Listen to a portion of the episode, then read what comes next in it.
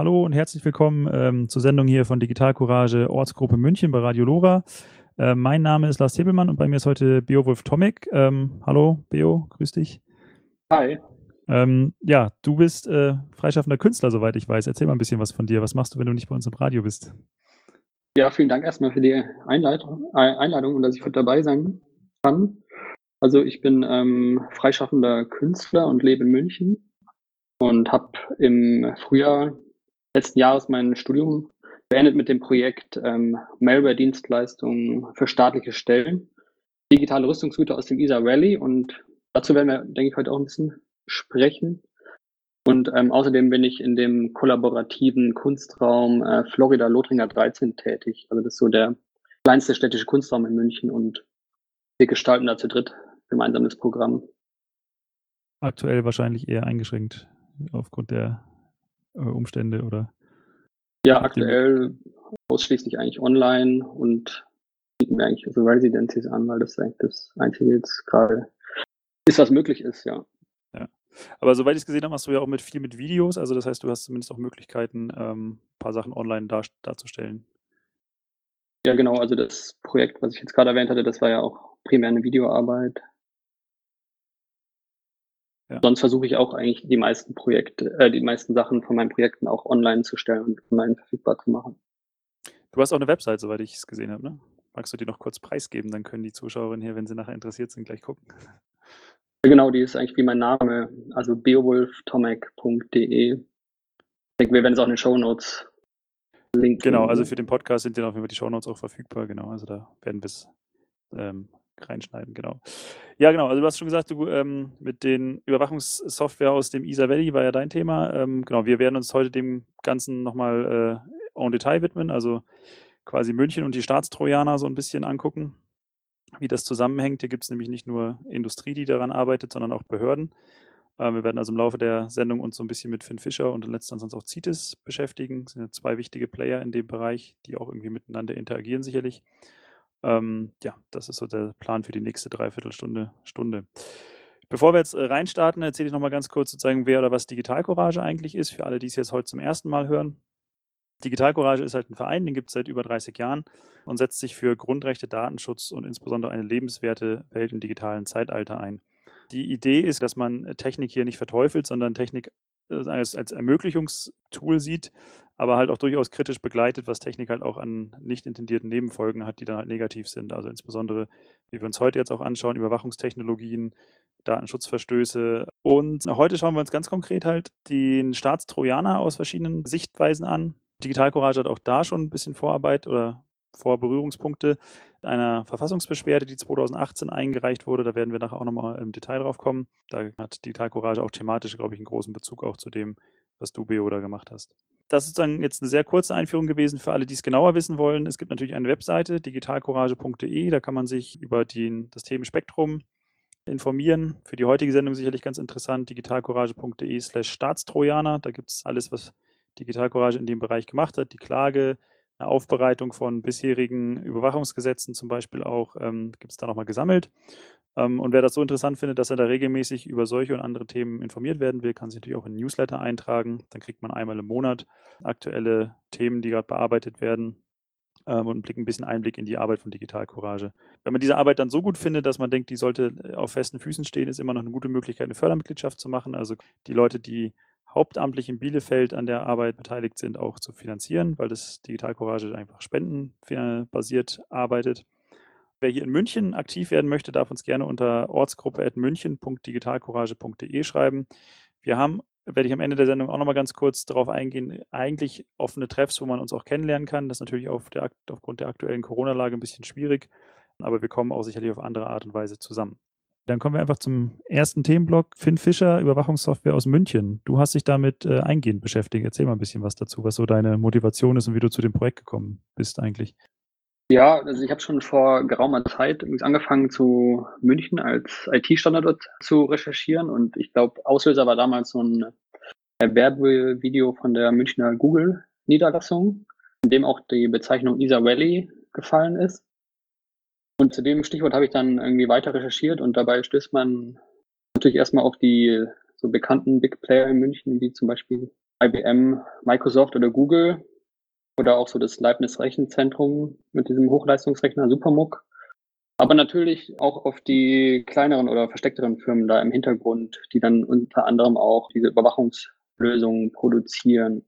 Mir persönlich ist, glaube ich, wichtig, diese Firmen mit dem letztgenannten Schwerpunkt, also auch in die Richtung zu framen, in der sie tätig sind, als digitale Rüstungsfirmen, die ähm, digitale Waffen produzieren und so beinahe unkontrolliert in verschiedenste Länder verkaufen, aber eben auch gleichzeitig an die Bundesregierung liefern.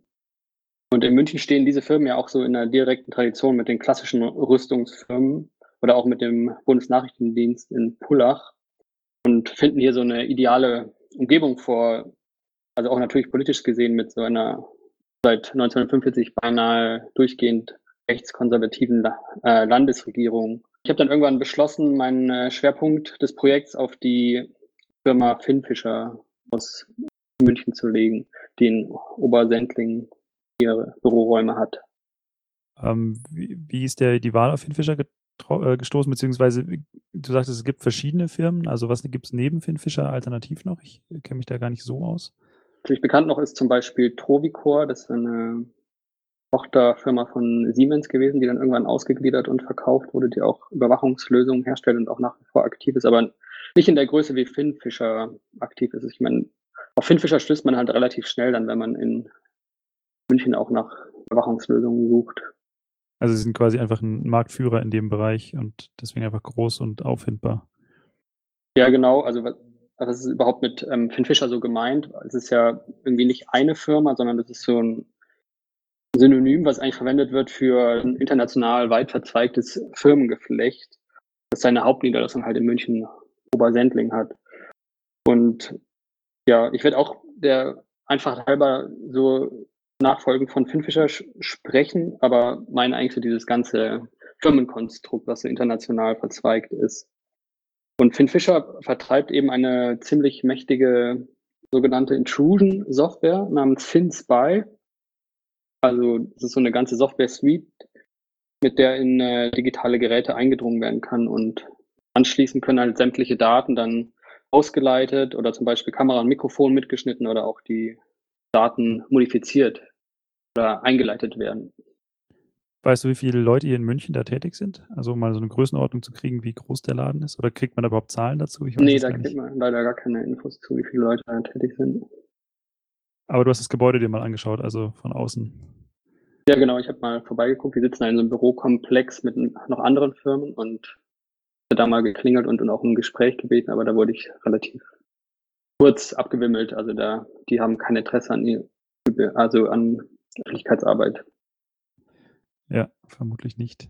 Die, äh, so, ich habe noch ein bisschen recherchiert, die hängen ja auch mit der, das ist die Gamma Group zusammen, oder? Die in London irgendwie sitzen. Genau, also ursprünglich ging das wohl auch eher so von der Gamma Group aus und hat sich dann aber nach München mehr verlagert und irgendwie seit circa 2013 oder so ist eben der Schwerpunkt hier in München. Gab es da irgendwie Gründe dafür? Kann jetzt keine konkreten ausmachen. Es gab irgendwie mal in Großbritannien war der Druck, also im Rahmen des arabischen Frühlings gab es ja so viele Berichte von äh, über den Einsatz von Finspy gegen Oppositionelle und AktivistInnen. Und da war der Druck in Großbritannien eben sehr groß, dass man diese Exporte unterbindet. Und zu diesem Zeitpunkt hat sich dann auch der Geschäftsschwerpunkt so verlagert. Aber ob das jetzt der Grund war, das kann ich auch nur mutmaßen. Es gibt aber dann zum Beispiel auch von der Gamma Group immer noch Niederlassungen auf den Virgin Islands und diese Firmen, die da involviert sind, sind nach wie vor aktiv in Großbritannien. Man weiß nur nicht, man weiß ja generell nicht, über welche Firmen jetzt die Verkäufe tatsächlich stattfinden. Du hast vorhin von digitaler Rüstungsindustrie gesprochen. Es gibt ja in Deutschland eigentlich eine Exportkontrolle für Rüstungsgüter. Unterliegen die oder unterliegt Finn Fischer und insbesondere diese Finn Spy Software dann dieser Rüstungskontrolle? Genau, diese Rüstungskontrolle wurde 2015 so erweitert, dass eben auch entsprechende Software darunter fällt. Also seit 2015 müssten solche Exporte außerhalb der EU genehmigt werden. Das heißt, um das zu umgehen, gibt es dann halt äh, sozusagen Subfirmen oder irgendwie Tochterfirmen, Firmengeflechte, die dann in einem anderen Rechtsraum sitzen, wo man hinverkaufen darf und von da aus dann wieder weiterverkaufen, oder? Ja, das wäre jetzt auch so meine Vermutung, dass das ein Grund dieses Firmengeflechts ist, um solche Verkäufe eben zu verschleiern oder auch möglich zu machen in Gebiete, wo man eigentlich eine Genehmigung bräuchte.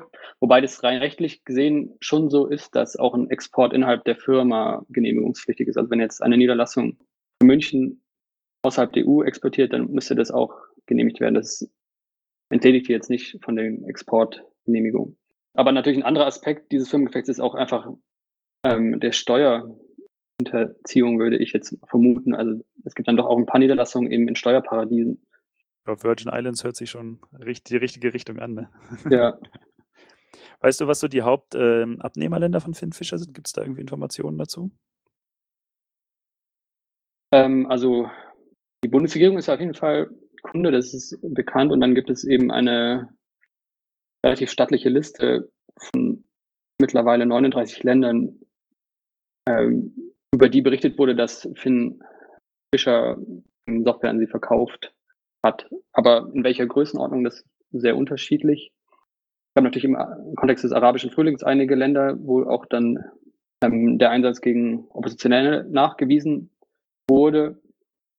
2013 gab es auch einen größeren Leak auf Wikileaks, wo dann auch Kundenlisten waren, wo man dann sehen konnte, für manche Länder, wie viel sie ausgegeben haben für diese Softwarelizenzen. Aber das ist natürlich jetzt schon einige Jahre her und wer jetzt aktuell so ein größter Kunde ist, das kann ich jetzt nicht sagen. Okay, aber das ist sozusagen, es ist jetzt nicht nur auf, es ist nicht ausschließlich ein Zulieferer der Bundesregierung, sondern es wird durchaus international auch vertrieben. Genau, ja. Also sie werben damit, dass sie ausschließlich an staatliche Stellen und Geheimdienste verkaufen. Genau, dadurch ist natürlich der Kundenkreis erstmal auch begrenzt, aber natürlich nicht jedes Land hat so den gleichen Rechtsrahmen und macht natürlich einen Unterschied auch, in welches Land exportiert wird. Innerhalb der EU wären solche Exporte aber generell kein Problem oder nicht genehmigungspflichtig zumindest, oder? So wie ich das verstanden habe, sollte das kein Problem darstellen, ja. Okay. Okay, dann haben wir einiges an, an Finn Fischer so als Background. Was interessiert dich jetzt aus künstlerischer Perspektive äh, an Finn Fischer? Du bist der Künstler, also hast dich ja sozusagen aus, äh, nicht aus politischer aus, oder ausschließlich politischer Sicht damit beschäftigt, sondern es war Teil deiner Abschlussarbeit, ne? Ja, genau. Also ich habe mich halt anfangs auch gefragt, so was kann ich da aus künstlerischer Perspektive irgendwie zu der ganzen Debatte beitragen und wie kann ich da so meine ästhetische Expertise auch einbringen. Und ähm, denn was, also was mir bei der Berichterstattung zu dem Komplex Überwachungssoftware generell so aufgefallen ist, ist irgendwie das dass so adäquates Bildmaterial oder so greifbare Darstellungen irgendwie fehlen. Also weil meistens sind es dann irgendwie Darstellungen von wie Männern mit Kapuzenpullis, die so vor Laptops sitzen oder irgendwie schwarz-rot-goldene Darstellungen von trojanischen Pferden, die irgendwie verwendet werden, um das darzustellen. Aber jetzt im Kontext Finfisher gab es irgendwie diesen glücklichen Umstand, dass die halt selber mehrmals schon gehackt wurden und in dem Zusammenhang dann große Mengen an internen Daten auch geleakt wurden. Und diese Daten liefern natürlich einerseits eine wichtige Grundlage für die Berichterstattung irgendwie zu Finfisher, aber andererseits finden sich da drin halt auch nicht öffentliche Werbematerialien, wie Werbebroschüren oder auch kurze Werbeclips. Und genau diese Daten habe ich dann so begonnen, unter dem Aspekt so der Selbstrepräsentation von Finfisher zu analysieren und zu bearbeiten. Okay, das heißt, du hast dir dann die, die Materialien einfach angeschaut und versucht so ein bisschen rauszufinden, was so ein Thema ist in dem, äh, in dem Material dann. Genau, ich habe dann schon sehr auf diese Werbeclips äh, fokussiert und daraus ist dann auch so ein Video entstanden, was ich im Rahmen von diesem Ausstellungsprojekt gezeigt habe und das kann man auch auf meiner Web Webseite oder bei Vimeo anschauen. Ich würde vielleicht ein paar kurze Aspekte aus dem Video rausgreifen, oder um das mal so zu verdeutlichen welchem Umfeld wir das da so zu tun haben. Also einmal habe ich mich so gefragt, was äh, das überhaupt sein soll, so ein Finnenfischer, also dieser Name Finnfischer und was es irgendwie mit dieser Finne auf sich hat, die so als durchgängiges Symbol in der Repräsentation von Finnfischer zu finden ist. Also weil diese Symbolik von der Finne lässt sich ja irgendwie auch in mehrere Richtungen interpretieren. Also damit so das sogenannte Finning gemeint, diese Jagd auf Haifischflossen als Delikatesse wo so den Haifischen bei lebendigem Leib die Rückenflosse abgeschnitten wird und sie dann so zu Boden sinken und man anschließend halt diese Delikatesse hat und zu hohen Preisen weiterverkaufen kann? Oder ist die Finne selber eher so wie das Tool zu sehen, mit dem gejagt wird? Also sieht sich Finnfischer selbst so wie den Hai, der sich so räuberisch durch das Datenmeer bewegt? die Werbeclips selbst, die ich jetzt vorher angesprochen habe, das sind halt so 3D-Renderings, die sich so hauptsächlich so im urbanen Business-Kontext verorten von den Darstellungen. Das sind so primär Büro- und Hotelräume zu sehen.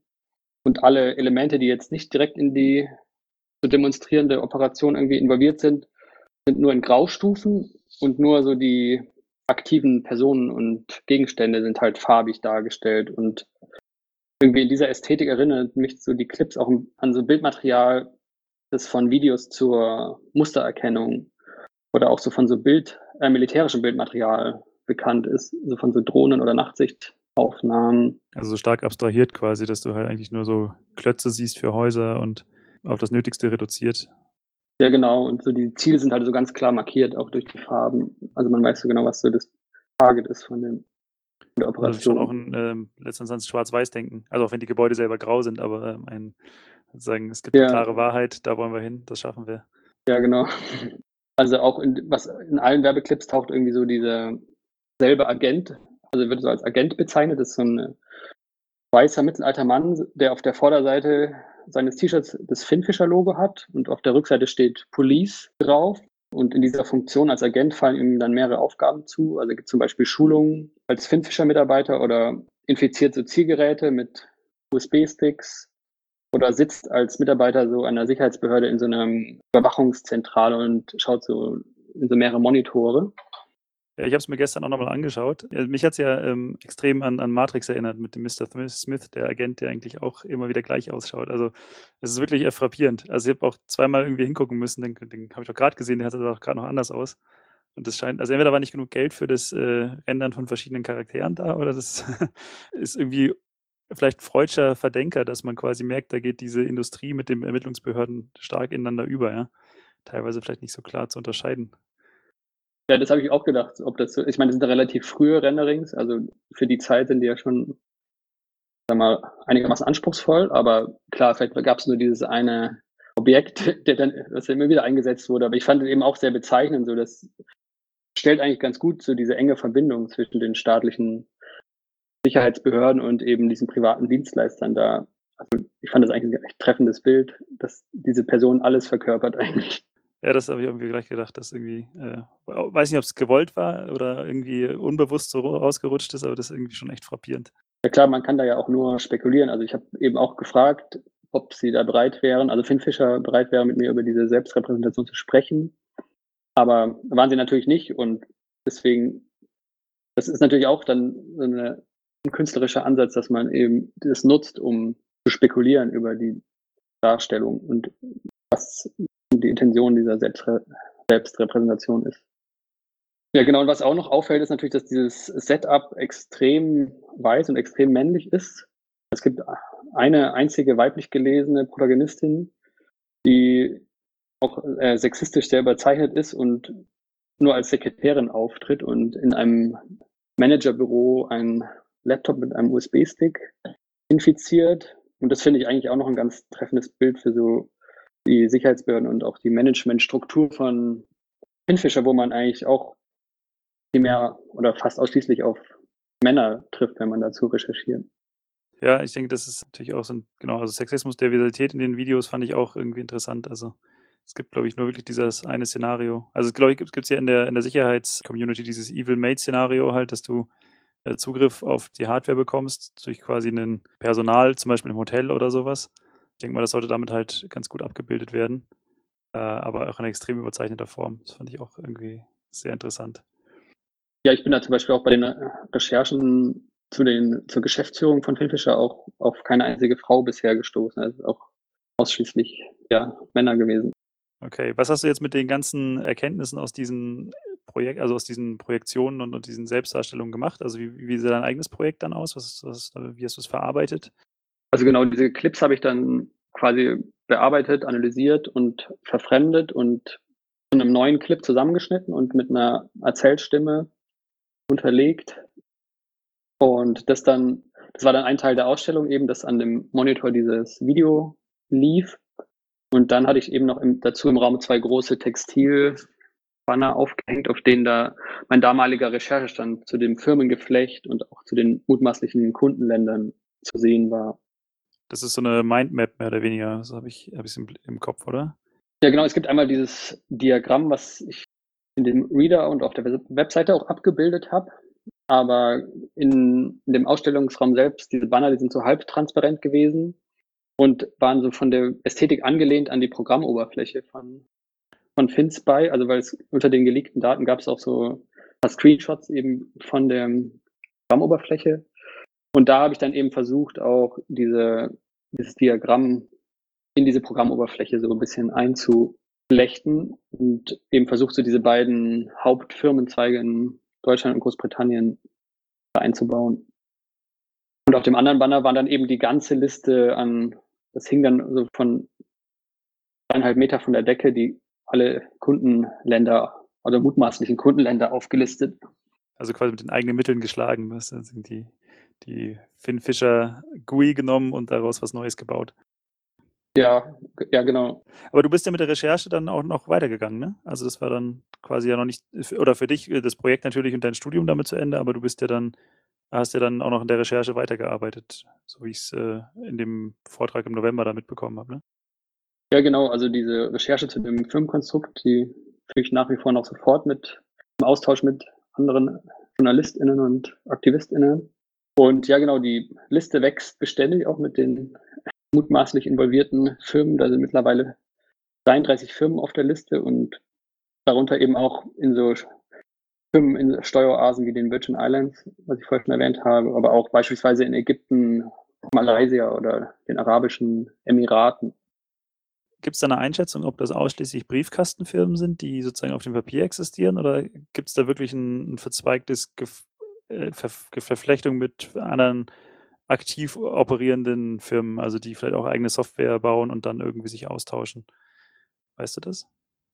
Das ist natürlich unterschiedlich schwer nachzuvollziehen. Also für manche Firmen vermute ich schon, dass es Briefkastenfirmen sind, weil sie auch in so Virtual Offices untergebracht sind. Das sind, da kann man sich irgendwie so, ja, Virtual Office Räume mieten in so komplett, in so Hochhaushäusern.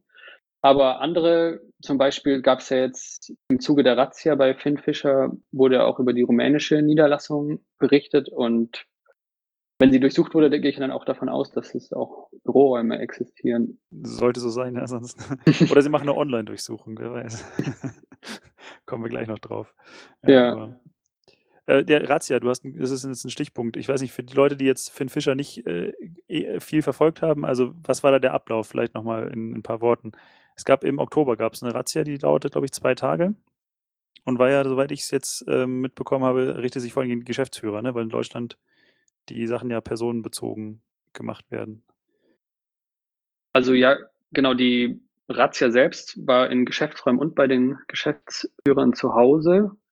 Die Strafanzeige selbst, die richtet sich gegen die Geschäftsführer, weil man eben kein Unternehmen verklagen kann, sondern nur die Geschäftsführer, genau.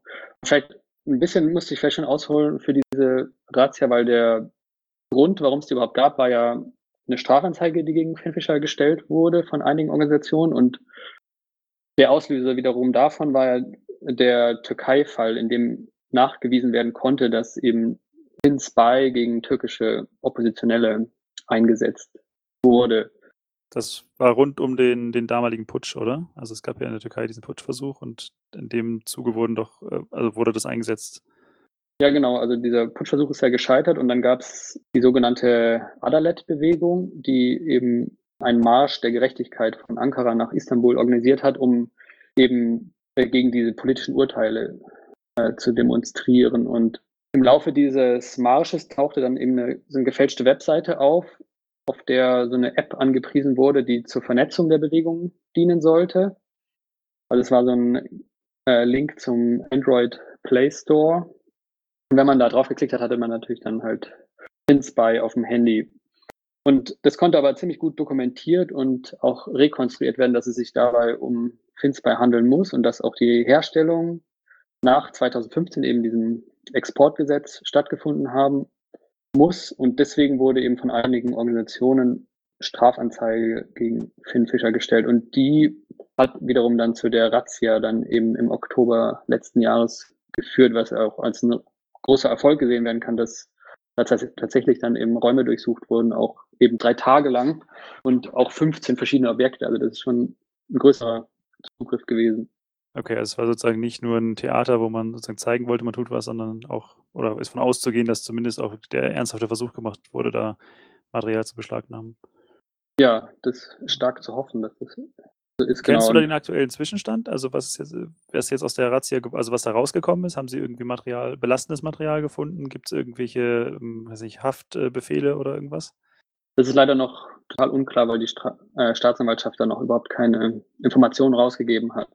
Gibt eben, weil die Strafanzeige nicht von Geschädigten getätigt, äh, wurde, dürfen sie die Akten da auch nicht einsehen. Sondern erst wenn Anklage erhoben wird, ist dann klar, ob Beweismittel gefunden wurden. Und das ist eben jetzt aber noch nicht passiert. Das abwarten. Wahrscheinlich ist noch die Auswertung und ich hoffe auch sehr, dass das nicht zu gut verschlüsselt ist alles. Und ist von auszugehen. Ich meine, sie sollten Profis sein. Finn Fischer äh, liefert ja aber nicht nur an die Türkei, muss man ja an der Stelle auch sagen. Also du hast schon gesagt, ausschließlich an Geheimdienst- und Sicherheitsbehörden, aber es gibt ja durchaus auch in Deutschland Behörden, die auf, von Finn Fischer beliefert werden. Also unter anderem das BKA. Die ist sozusagen offiziell, dass die ähm, für ihre Quellen TKÜ, also Telekommunikationsüberwachung, äh, unter anderem Finn Fischer einsetzen. Es gibt wohl auch Eigenentwicklung. Aber sozusagen Finn Fischer ist ja einer der großen Lieferer vom, vom Staatstrojaner, ja. Und das wäre sozusagen auch der nächste Themenblock, mit dem wir uns dann beschäftigen. Ich würde sagen, wir hören jetzt einfach ein bisschen Musik und widmen uns dann gleich dem Staatstrojaner, nachdem wir Arthur Russell und Place I Know, Kid I Like You gehört haben. Und damit wieder herzlich willkommen zurück bei Radio Lora und der Ortsgruppe München und Beowulf Tomic. Wir reden heute über den Staatstrojaner im weitesten Sinne. Wir haben in dem ersten Blog schon mal kurz diskutiert, ähm, welche Firmen in München an der Entwicklung beteiligt sind. Jetzt gehen wir vielleicht noch ein bisschen mehr in die Thematik. Was eigentlich ist denn der Staatstrojaner? Willst du mal so ein bisschen anfangen zu umschreiben? Ja, also Staatstrojaner ähm, ganz allgemein ist in Deutschland so die medial gängige Bezeichnung für Überwachungssoftware, wie zum Beispiel FinSpy, über die wir jetzt vorher geredet haben, in den Händen von staatlichen Behörden. Die häufigste Argumentation für den Einsatz von Staatstrojanern ist ja die Notwendigkeit, auch ähm, Kriminelle überwachen zu können, die irgendwie verschlüsselt miteinander kommunizieren. Im deutschen Recht gibt es dann bei dieser Art der Überwachung irgendwie zwei Begriffe, die zwei unterschiedliche Stufen des Staatstrojaner-Einsatzes beschreiben. Also einmal die Quellen-Telekommunikationsüberwachung und die Online-Durchsuchung. Wie unterscheiden die sich denn? Also ich, das sind jetzt zwei, das ist erstmal zwei Paragraphen letzter Instanz in der Strafprozessordnung, also 100a und 100b, wer sich dafür interessiert. Also 100a ist die Quellen-Telekommunikationsüberwachung 100b dann die äh, Online-Durchsuchung. Was sind da jetzt sozusagen die Feinheiten? Ja, genau, also das mildere Mittel quasi ist die Quellen-Telekommunikationsüberwachung und die ist angelehnt an das analoge Pendant, also die klassische Telekommunikationsüberwachung, eben das Abhören von Telefonaten oder Mitschneiden von SMS. Und im digitalen Bereich konzentriert sich das dann eben auf verschlüsselte Messenger oder Voice- und Video-Calls. Also zum Beispiel, wenn ich jetzt, äh, nur als Beispiel, wenn ich jetzt Signal nutze, Signal verschlüsselt Ende zu Ende. Das heißt, selbst wenn die Sicherheitsbehörden Zugriff auf irgendeine, keine Ahnung, die Transportverschlüsselung brechen würden zwischen mir und dem Server, wäre der Inhalt ja immer noch verschlüsselt zu meinem Kommunikationspartner oder meiner Partnerin. Und die Quellen-DKÜ würde jetzt auf mein Gerät gehen und quasi in dem Moment, wo ich meine Nachrichten noch nicht verschlüsselt habe oder wo ich die empfangene Nachricht schon entschlüsselt habe, die dann mitlesen, oder? Das ist ja so die Grundidee an der Stelle. Genau, das ist das Prinzip entweder vor der Verschlüsselung abgreifen oder nach der Entschlüsselung abgreifen, ja. Dann irgendwie ausleiten wieder, um Zugriff zu kriegen. Genau, also was auf jeden Fall trotzdem notwendig ist, dass halt das Gerät gehackt wird oder halt irgendwie eine infizierte, in dem Fall jetzt Signal-App auf dem Gerät installiert wird, die das eben zulässt, dass die Daten ausgeleitet werden. Was macht die Online-Durchsuchung jetzt anders?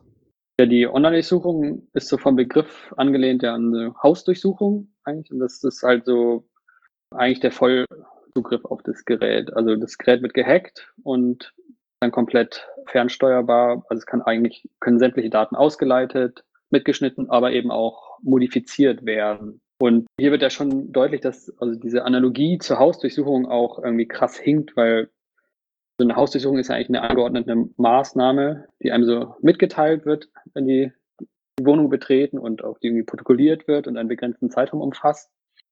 Und bei der Online-Durchsuchung hingegen, da ist es ja wie ein unbemerkter Zugang eigentlich zu dem Endgerät. Also es ist ja wie ein, wie ein Einbruch, den man nicht mitkriegt und auch potenziell zeitlich so eine unbefristete Schnittstelle zur Ausleitung. Also man weiß ja nicht, wie lange dieser Zugriff dann andauert, kriegt man ja gar nicht mit im Idealfall.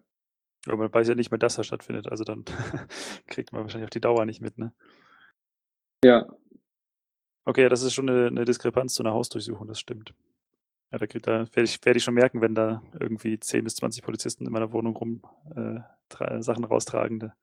Das merkt man in der Regel. Das ist ja nun so, es gibt ja äh, Staatstrojaner auf verschiedenen Ebenen. Ne? Also es gibt ja quasi den, den Bundestrojaner, hätte ich jetzt was gesagt. Also das BKA setzt Staatstrojaner in irgendeiner Form ein. Also laut Aus Selbstauskunft auf der Webseite gibt es drei verschiedene Varianten, zwei Eigenentwicklungen eine von Finn Fischer. Und soweit ich weiß, sind auch die Bundesländer dabei, also in mehr oder weniger starker Ausführung dabei, schon Staatstrojaner im Polizeiordnungsrecht ähm, zu etablieren und auch einzusetzen ähm, oder halt auch nicht. Also ich habe gestern jetzt nochmal geguckt. Da stand letztes Jahr waren es ähm, sieben Bundesländer, unter anderem auch Bayern, wo wir, wir unterwegs sind, die den Staatstrojaner einsetzen. Drei Bundesländer sind dabei, das sozusagen zu planen und äh, entsprechend dann sechs Bundesländer aktuell noch ablehnen dem gegenüber. Es ist natürlich jetzt, also in Bayern ist es zum Beispiel das Polizeiaufgabengesetz geregelt, da gibt es den Paragraph 42 äh, Eingriff in den Telekommunikationsbereich. Da ist halt geregelt, wann Polizeibehörden unter welchen Maßnahmen diesen Staatstrojaner einsetzen dürfen. Das Polizeiaufgabengesetz ist nochmal ein ganz eigenes Thema, hatten wir auch in der Sendung schon jetzt mehrfach. Ähm, ging ja auch relativ heiß her damals, als dann die Abstimmung dazu war. Ähm, aber da sieht man halt, dass diese Gesetze dann erstmal, wenn sie da sind, natürlich auch zu direkten Konsequenzen führen. Ne? Also jetzt ist halt möglich, diese Staatstrojaner einzusetzen. Vielleicht mal ganz grundsätzlich, was Du hast ja schon angedeutet, also bei der Online-Durchsuchung ist natürlich das Problem, du hast eigentlich, wird ja komplett die, das Vertrauen in dein äh, System untergraben. Ja? Also wenn du davon ausgehen musst, ist es potenziell jederzeit möglich, dass eine Behörde auf deine IT-Geräte zugreift, dann äh, ist das sozusagen ja diese Vertraulichkeit der informationstheoretischen Systeme, wie, glaube ich, das Bundesverfassungsgericht mal gefordert hat, ist ja einfach nicht mehr gegeben. Das ist ja ein ganz grundsätzliches Problem. Also insbesondere sozusagen, weil ja die Grenze zwischen Observation und Manipulation irgendwie an dem Punkt ja auch fließend wird. Ne? Ja, genau. Du hast jetzt ja auch gerade das äh, Urteil des Bundesverfassungsgerichts angesprochen über die Integrität informationstechnischer Systeme. Genau, das wurde ja 2008 gefällt, nachdem so die ersten, ich glaube 2006, oder gab es ja die ersten Online-Durchsuchungsfälle und Gesetze und da wurde eben dieses Grundsatzurteil, das ist ja ein Grundrecht quasi, die Integrität der informationstechnischen Systeme. Und eigentlich war das damals eben auch nur für so Terror oder so Gefährdungslagen und Schwerstkriminalität gedacht und wurde dann halt schrittweise auch aufgeweicht. Und eben so diese Situation, die wir jetzt haben, die wurde 2017 durch diese Änderung der Strafprozessordnung, die du ja vorher erwähnt hast, erreicht, wo dann eben ein ganz großer Katalog noch zusätzlich reingenommen wurde, wo dann möglich ist, eben Quellen-TKÜ oder Online-Durchsuchung durchzuführen. Diese Integrität, was du jetzt auch gerade angesprochen hast, ist natürlich die Frage, wie, wie kann man die Geräte davor schützen, dass sie dann eben auch nicht Daten oder Beweismittel eingeleitet werden, die vielleicht gar nicht auf dem Gerät waren oder ja gut, also bei der Ausweitung der ähm, Straftatbestände, das ist sozusagen auch ein Aufhänger gewesen für Digitalcourage damals, die Verfassungsbeschwerde vom Bundesverfassungsgericht anzustreben. Also du hast gesagt, 2017 gab es die Verschärfung der Strafprozessordnung, also insbesondere diese Paragraphen 102a und b. Und an dem Zuge wurde ja zum einen auch die Ausweitung der Straftatbestände äh, verfügt, aber auch teilweise reicht halt ein Verdachtsmoment aus. Also es ist sozusagen schon wieder schwierig. Also du hast nicht mal eine Straftat begangen und nur dieses Verdachtsmoment rechtfertigt ja in dem Sinne auch den Einsatz. Das war ein Aufhänger halt für Digitalcourage, die äh, Verfassungsbeschwerde einzureichen. Das ist dann im August 2018 passiert. Witzigerweise wurde zwei Wochen später von der Gesellschaft für Freiheitsrechte ebenfalls eine Verfassungsbeschwerde eingereicht vom Verfassungsgericht. Die sind jetzt beide noch anhängig, also sind noch nicht verhandelt worden. Wir hoffen, dass es jetzt irgendwie dieses Jahr dann vielleicht mal kommt, aber ich denke, Corona wird da auch wieder auch beim Bundesverfassungsgericht für Verzögerungen sorgen. Schauen wir mal. Ja, aktuell ist es ja so, jetzt über diese Verfassungsbeschwerde hinaus, das ist ja jetzt ein Bundesgesetz in der Strafprozessordnung gewesen, ist es ja so, dass es dann aktuell auch noch weitere Gesetzesinitiativen gibt. Dazu gibt es bei Digital Courage auch eine relativ ausführliche Auflistung auf der Webseite, also die Chronologie des staatlichen Hackens, kann man einfach mal auf der Seite suchen. Da ist im Prinzip aufgelistet, was seit 2006 so an fortfolgenden Gesetzen gekommen ist. Also du hast gerade schon erwähnt, zu 2006, 2007 gab es so die ersten Fälle von äh, Online-Durchsuchungen, dann 2008 dieses Bundesverfassungsgerichtsurteil, dann war das irgendwie so ein bisschen so ein Graubereich. Also äh, an sich, ja, das gibt das Grundrecht, aber wie bei allen Grundrechten gibt es natürlich einschränkende Gründe. Also es ist immer so eine Abwägung zwischen Grundrechten. Und 2017 halt diese Novelle, die dann zu der nächsten Klage jetzt geführt hat. Und seitdem warten wir eigentlich, was da, oder ist sozusagen noch anhängig, was da passiert. Aber jetzt aktuell im Oktober 2020 ist es ja so, dass das Bundeskabinett nochmal einen Gesetzentwurf zur Anpassung des Verfassungsschutzrechts gemacht hat. Und in diesem Zusammenhang soll jetzt nicht nur die Polizei Behörden diesen Staatstrojaner einsetzen dürfen, sondern Verfassungsschutzbehörden auch. Also man sieht, dass sozusagen diese Befugnisse zum einen in ihrer Anwendbarkeit ausgeweitet werden. Du hast gesagt, bei der Prozessnovelle, der Strafprozessordnungsnovelle wurden damals die Tatbestände halt, äh, Straftatbestände erweitert, unter deren der Einsatz möglich ist. Aber auf der anderen Seite werden auch die Behörden, die diese Möglichkeiten haben sollen, halt zunehmend ausgeweitet. Genau, also es ist eine Sache, die man auf jeden Fall kritisch beäugen muss. Das Gesetz ist natürlich noch nicht verabschiedet, das muss noch durch äh, Bundestag und Bundesrat. Aber mit den aktuellen Machtverhältnissen ist sozusagen, wenn das vor der Bundestagswahl passiert, wohl davon auszugehen, dass es durchgeht. Also eine sehr, sehr kritische Sache. Es betrifft ja auch, vielleicht noch, muss man dazu sagen, eben insgesamt 19 Behörden dieses neue Gesetz, die dann quasi den Staatstrojaner kriegen sollen. Das sind ja alle Geheimdienste, also Bundesnachrichtendienst, Bundesverfassungsschutz, äh, militärischer Abschirmdienst und eben alle 16 Ländergeheimdienste. Und da es sich ja hier um die Geheimdienste handelt, also es ist ja noch, wenn ich nochmal einen anderen Aspekt wie jetzt die Polizeien, finde ich die Zulassung eben von Staatstrojanern besonders äh, problematisch, weil die Geheimdienste diese ja dann im Grunde vollkommen unkontrolliert einsetzen können. Also auch bei Verdachtfällen oder in politischen Fällen, wie du jetzt auch vorher gesagt hast. Und die Geheimdienste sind ja eh schon so vorsichtig formuliert, zuletzt jetzt nicht durch politische Neutralität aufgefallen. Und eben demgegenüber ist halt Polizei und Justiz müssen ja wenigstens immer noch Rechenschaft ablegen über die Anzahl der genehmigten Anordnungen und Durchführungen. Deswegen finde ich das bei den Geheimdiensten nochmal besonders kritisch. Ja, da ist halt die mangelnde Kontrolle in letzter Instanz ein Problem. Ne? Also ich meine, es gibt parlamentarische Kontrollgremien, aber auch da, wo ist ja gerade im Rahmen dieser NSA-BND-Affäre oder Skandal äh, klar geworden, dass das nicht unbedingt immer da mit der Wahrheit zugeht. Ja? Also im Zweifelsfall weiß man dann einfach nicht mehr, was man getan hat oder findet Weltraumtheorien. Also da gibt es ja beliebige Ablenkmanöver, die da gefahren werden. Das ist eine sehr, sehr kritische Sache, ja. Vielleicht kommen wir jetzt, bevor wir dann langsam überleiten, sozusagen nochmal zum, zum letzten Teil der Sendung, ganz kurz nochmal so zu den aktuellen Zahlen. Wie häufig wird denn jetzt sowas überhaupt gemacht? Also wie Quellen, TKÜ, Online-Durchsuchungen, ähm, ja, ist ja offensichtlich jetzt nicht beliebig einsetzbar. Einfach nur, dass wir mal so Größenordnung haben zur Einordnung. Ähm, vielleicht kannst du mit Deutschland mal anfangen. Ja, es wurde jetzt erst erstmals in der Justizstatistik auch 2019 die Einsatzzahlen für Quellen-TKÜ und ähm, Online-Durchsuchungen veröffentlicht. Netzpolitik hat die ganz gut aufgeschlüsselt im Dezember vergangenen Jahres veröffentlicht auf ihrer Webseite und demnach waren das insgesamt für alle Bundesländer 578 Anordnungen und äh, 380 tatsächliche Durchführungen. Also das wäre dann eigentlich jeden Tag eine Durchführung. Ja, interessanterweise ist, dann gibt's, ist es ja auch noch in der Statistik aufgeschlüsselt, welche Straftatbestände da in der Regel äh, ausschlaggebend waren, war, glaube ich, äh, Betäubungsmittelgesetz ganz vorne dabei, ne? Ja, das wurde hier, glaube ich, mit 40 Prozent angegeben, ja mit Abstand die häufigste Anlassstraftat. Was man bei den Zahlen natürlich auch sagen muss, die sind zum einen anscheinend nicht, mussten sie nochmal nachjustiert werden.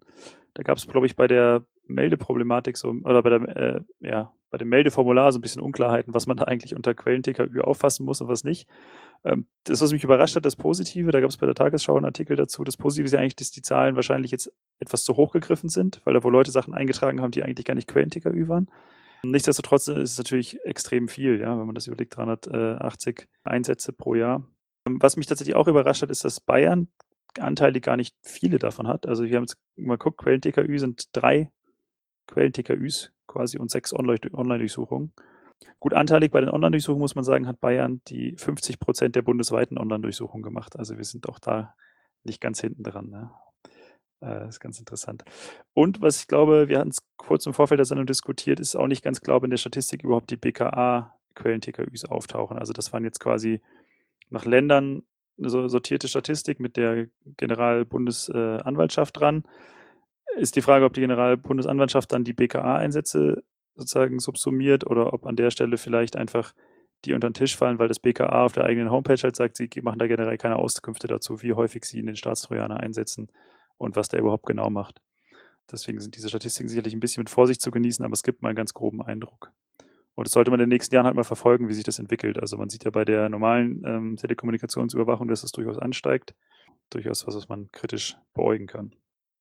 Ich glaube auch, dass die Zahlen, ähm, dass sie die Zahlen gerne höher hätten. Also was ich noch gelesen habe in Interviews, dass es eben auch aufgrund, weil einfach noch nicht die entsprechende Software vorliegt, auch gar nicht so oft zum Einsatz kommt, wie, wie das gewünscht wäre von verschiedenen Sicherheitsbehörden. Ja, da kommen wir vielleicht gleich im letzten Teil der Sendung nochmal ganz dazu mit dem Thema CITES. Das ist ja auch so ein Münchner, eine Münchner Behörde, die an der Front ganz vorne dabei ist. Dazu kommen wir dann gleich im letzten Teil der Sendung mal im Detail. Vorher hören wir jetzt noch Musik mit Molly Nielsen und We're Never Coming Home.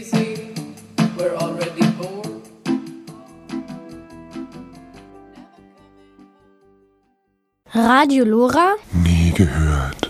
Ist ja unerhört. Lora München auf der 92.4. Politisch, kritisch und unbequem. Und damit herzlich willkommen wieder zurück mit Beowulf Tomic und Radio Lora mit Digital Courage Ortsgruppe München. Ja, wir haben gerade das Thema CITES schon angesprochen. Das ist ja jetzt ein staatlicher Akteur, der sich um Staatstrojaner bemüht. Äh, was steckt hinter CITES, Beo? Erzähl mal.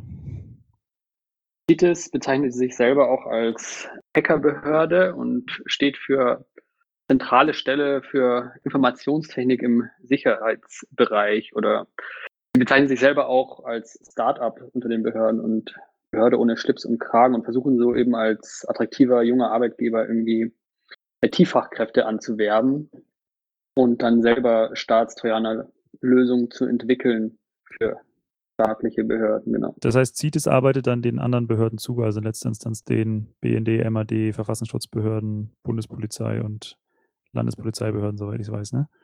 Genau, das ist so die Zielsetzung für die ganzen Bundesbehörden, zu forschen und auch zu entwickeln. Und werden damit dann in letzter Instanz, äh, wird dann die staatliche Seite unabhängiger von irgendwie Drittanbietern wie Finn Fischer, so als Grundidee. Würde ich auf jeden Fall auch vermuten als eine Intention, dass man so unabhängiger wird von so dubiosen privatwirtschaftlichen Akteuren wie Finn Fischer. Das Grundproblem bleibt ja aber das, was wir vorhin auch schon angesprochen haben, eigentlich, dass wir, oder dass dieser Ansatz, Staatstrojaner zu entwickeln, voraussetzt, dass Lücken in Systemen da sind. Und diese Lücken im Zweifelsfall ja auch offen gehalten werden, weil wenn ich eine Lücke finde und sie sofort fixe, dann kann ich ja meinen Staatstrojaner-Einsatz eigentlich nicht mehr sinnvoll fahren. Und das heißt ja, in dem Moment äh, ist ja die, die Vertraulichkeit und Integrität von IT-Systemen untergraben und zwar nicht nur für die Leute, die unter dieser Staatstrojaner oder Online-Durchsuchungsmaßnahme stehen, sondern ja von dir, mir und jedem anderen, der halt irgendein IT-Sicherheitssystem, aka Smartphone, Laptop oder PC besitzt, oder? So könnte man es ja auch zusammenfassen. Ja, dieses Grundproblem bleibt auf jeden Fall bestehen, genau. Das heißt, vielleicht kommen wir nochmal zum Ende der Sendung. Äh, uns geht jetzt ein bisschen die Zeit aus, weil wir vorhin so gut ins Reden gekommen sind, äh, nochmal zu ja, einem Ausblick in, in die äh, Zukunft oder sozusagen Möglichkeiten, wie mit dem Thema umzugehen ist. Die Grundfrage ist ja eigentlich, ist sozusagen die, die Hightech-Aufrüstung der Behörden, sei es über CITES, sei es über privatwirtschaftliche Anbieter, eigentlich der richtige Weg? Ja, also wir, klar, irgendwie sollen Möglichkeiten da sein, aber ist die Konzentration eigentlich auf diese IT-Tools irgendwie das Richtige? Wie ist denn da deine Einstellung? Ja, also die, wie du auch gerade vorher gesagt hast, diese Sicherheitslücken, die offen gehalten werden, die gefährden ja letztlich dann jeden und jede. Und ähm, was man da vielleicht dazu auch anmerken muss, dass also die Kriminalitätsstatistik ist ja in Deutschland seit Jahren ähm, rückläufig und können ja auch irgendwie die Fahndungserfolge äh, verzeichnet werden, auch ohne dass diese Mittel jetzt schon flächendeckend eingesetzt werden. Deswegen wäre meine Meinung, dass es vielleicht auch schon ähm, ausreichend wäre, so die vorhandenen Kapazitäten und ähm, Kompetenzen auszubauen und irgendwie auf die Mittel zu setzen, die auch schon zur Verfügung stehen und vielleicht nicht so invasiv sind wie jetzt Metadaten, Überwachung oder Funkzellenabfragen, was ja auch schon extreme ähm, Einsichten zulässt, ohne da, dass man dabei die in die Geräte eindringen muss. Also das heißt quasi die klassische Polizeiarbeit eigentlich aufwerten und äh, darüber dann auch Aufklärung bewirken. Also wir hatten es, glaube ich, gerade im Vorgespräch schon so ein bisschen, also viele Sachen werden ja nicht aufgeklärt, weil die IT-Möglichkeiten da sind, sondern weil einfach klassisch ermittelt wird. Ne? Also Stichwort irgendwie Silk Road oder also irgendwelche Online-Plattformen. Ja, genau, die Ermittlungserfolge sind ja da mit, mit der klassischen Polizeiarbeit. Also da sehe ich jetzt gar keine Notwendigkeit, das so invasiv auszubauen. Aktuell geistert ja auch wieder so ein bisschen das Thema im, im Rahmen der äh, neu aufbrandenden Crypto Wars rum, äh, das Thema Responsible Encryption. Also ja, wir machen Verschlüsselung, aber so, dass die Behörden im Zweifelsfall darauf zugreifen können. Ja, das ist ja auch ein lustiges Thema. Vielleicht nehmen wir das so als äh, Schlusspunkt der Sendung nochmal ganz kurz mit auf. Ja, ich habe auch das Gefühl, dass das immer so die VertreterInnen der Sicherheitsbehörden so ins Spiel bringen, wenn es darum geht, wie schlimm das mit den Sicherheitslücken ist, dass das irgendwie gar nicht geht, dass dann, dass so die mildere Lösung wäre, dass man halt dann Hintertüren einbaut in die Verschlüsselung. Aber das macht natürlich technisch überhaupt keinen Sinn, weil die Verschlüsselung ja dann einfach kaputt ist. Es ist ja keine Ende-zu-Ende-Verschlüsselung mehr. Ja, genau. Also in dem Moment, wo ich den Generalschlüssel irgendwo hinterlege, ist ja die Verschlüsselung relativ witzlos. Weil ich, auch das im Prinzip könnte man ja eigentlich als äh, bewusst eingebaute Sicherheitslücke sehen, ja. Es ist im Prinzip eigentlich nicht das, was Verschlüsselung machen soll, sondern äh, gibt es da halt irgendwie so einen Haken dran. Ja, und selbst wenn man nicht so argumentieren würde, dass man diese Hintertüren für Deutschland braucht, dann muss, sollte man doch irgendwie so im Hinterkopf haben, was das irgendwie so bedeutet. Das ist ja extreme Kollateralschäden, die auch irgendwie Akteuren, Akteurinnen auf der ganzen Welt offen stehen und dann eben auch politischen Aktivistinnen, die jetzt auf sichere Kommunikation angewiesen sind, also für die auch ein extremes Sicherheitsrisiko bedeutet. Eigentlich könnte man es quasi wie ein Staatstrojaner per Default sehen. Also du machst quasi gleich dein System so weit auf, dass die Behörden das machen können, was sie aktuell mit ziemlich viel Aufwand erreichen müssen. Man baut die Sicherheitslücke gleich mit ein. Genau. Ja, vielleicht nehmen wir das als Abschlussstatement mit. Also keine, keine gute Idee. Weder der Staatstrojaner an sich noch die Responsible Encryption. Gut, ich würde sagen, damit kommen wir langsam zum Ende der Sendung. Bevor wir das Ganze hier schließen, würde ich noch auf Veranstaltungen von Digital Courage in nächster Zeit hinweisen. Das ist insbesondere Anfang Februar am 9. ein Krypto-Café mit der Verbraucherzentrale Bayern. Das wird natürlich online stattfinden, weil aktuell Corona nichts anderes zulässt. Thema ist sicheres Surfen. Ähm, das heißt, wie kann man so im Internet sich bewegen, ohne allzu viele Spuren zu hinterlassen oder äh, Daten quasi überall abzugeben. Ist allerdings auf 25 Teilnehmer begrenzt und muss sich äh, vorher angemeldet werden. Das Ganze findet dann ähm, von 18 bis 19 Uhr statt und den Anmeldelink findet man bei Verbraucherzentrale Bayern. Ja, und wir hören uns dann, wenn Sie möchten, im äh, April wieder in zwei Monaten. Ja, bleibt mir einfach nur dir zu danken, Beo. Vielen Dank für deinen, äh, dass du gekommen bist und hier deine Einsichten geteilt hast. Und äh, ja, es war wunderbar. Vielen Dank. Ja, danke auch dir für das interessante Gespräch. Dann noch einen schönen Abend und bis bald. Ciao.